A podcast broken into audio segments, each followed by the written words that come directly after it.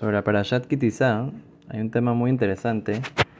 Cuando habla sobre el pecado del becerro de oro, que hubieron gente del pueblo de Israel que estuvieron más involucradas en este pecado tan grave, que dice la Torá que Moshe Rabbenu, por orden de Hashem, pidió algo muy fuerte, muy difícil a la tribu de Leví, que fueron la tribu que ningún miembro de esta tribu estuvo involucrado en el pecado del becerro de oro. ¿Qué les pidió Dios a través de Moshe a la tribu de Leví? Les pidió que la gente que estaba más involucrada, que eran los responsables por este pecado tan grande del becerro de oro, tenían una mitzvah, algo muy interesante, una mitzvah de ir donde estas personas responsables que hicieron este gran pecado y matarlos. Dice, inclusive que era una persona de tu familia. Inclusive que digamos el abuelo era una persona de la tribu de Leví y tenía un nieto que era de otra tribu y estaba involucrado en el becerro de oro, tenía una mitzvah y ellos cumplieron con esa mitzvah. Muchos de la tribu de Leví fueron y tuvieron que matar a gente de su propia familia, a gente muy cercana a ellos, porque habían hecho algo gravísimo en contra de Dios. Y Dios, eso era el castigo que le había, le había dicho, la consecuencia por haber hecho una traición tan grande contra Dios. No solamente justo después de haber recibido la Torá, se revelaron, inclusive que habían dicho que iban a cumplir al pie de la letra con la Torah de una vez, fueron hicieron idolatría. No solamente eso, sino estuvieron bailando a frente de la idolatría. Estamos felices que estamos ahorita con un ídolo, en vez de tener eh, las mitzvot y el pacto que acabamos de hacer con Dios. Es, es una transgresión demasiado grande para poder seguir viviendo después. Y las personas que estuvieron más envueltas fueron la tribu de Leví y mataron a estas personas con una Mesirut Nefesh, con una entrega total a Dios, inclusive que su corazón le decía, no, es algo muy difícil, algo casi imposible para un ser humano hacer, ellos lograron hacerlo de una manera muy heroica. Ahora, hay una pregunta. La pregunta es, nosotros siempre estamos hablando de la queda Titzhak, cómo Abraham estaba dispuesto a sacrificar a su hijo por la orden de Dios. Y no hablamos tanto sobre el mérito de la gente de la tribu de Leví.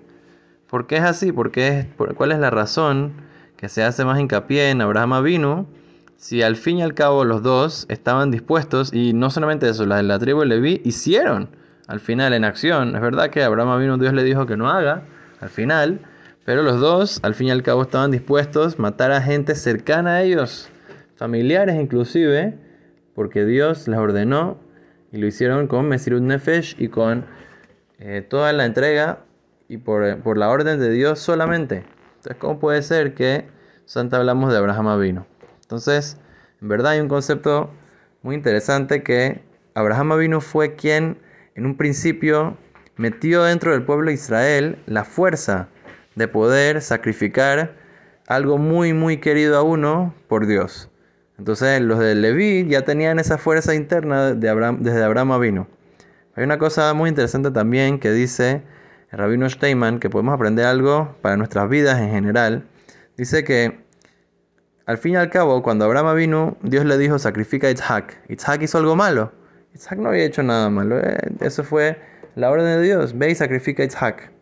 Pero cuando Dios le ordenó a los Leví, vayan y maten a la gente que estuvo envuelta en el becerro de oro, Ok, es verdad, puede ser eran cercanos, pero al fin y al cabo ellos tenían cierto tipo de rabia o de, enojo con esta gente, inclusive que eran cercanos a uno. Pero ¿cómo puede ser que les, qué les pasa?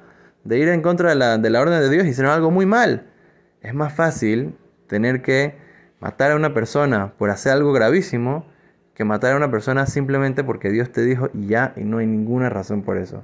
Sabemos aquí la fuerza del Negiut, ¿Qué significa Negiyut? Significa cuando uno tiene una, un interés en medio, es más fácil caer dentro de un tipo de, eh, de prueba. O sea, a veces tenemos pruebas tenemos decisiones que tomar, tenemos que ir para un lado o para el otro. ¿Y qué hace a veces más fácil tomar esa decisión? A veces puede ser hacia el lado incorrecto, a veces hacia el lado correcto.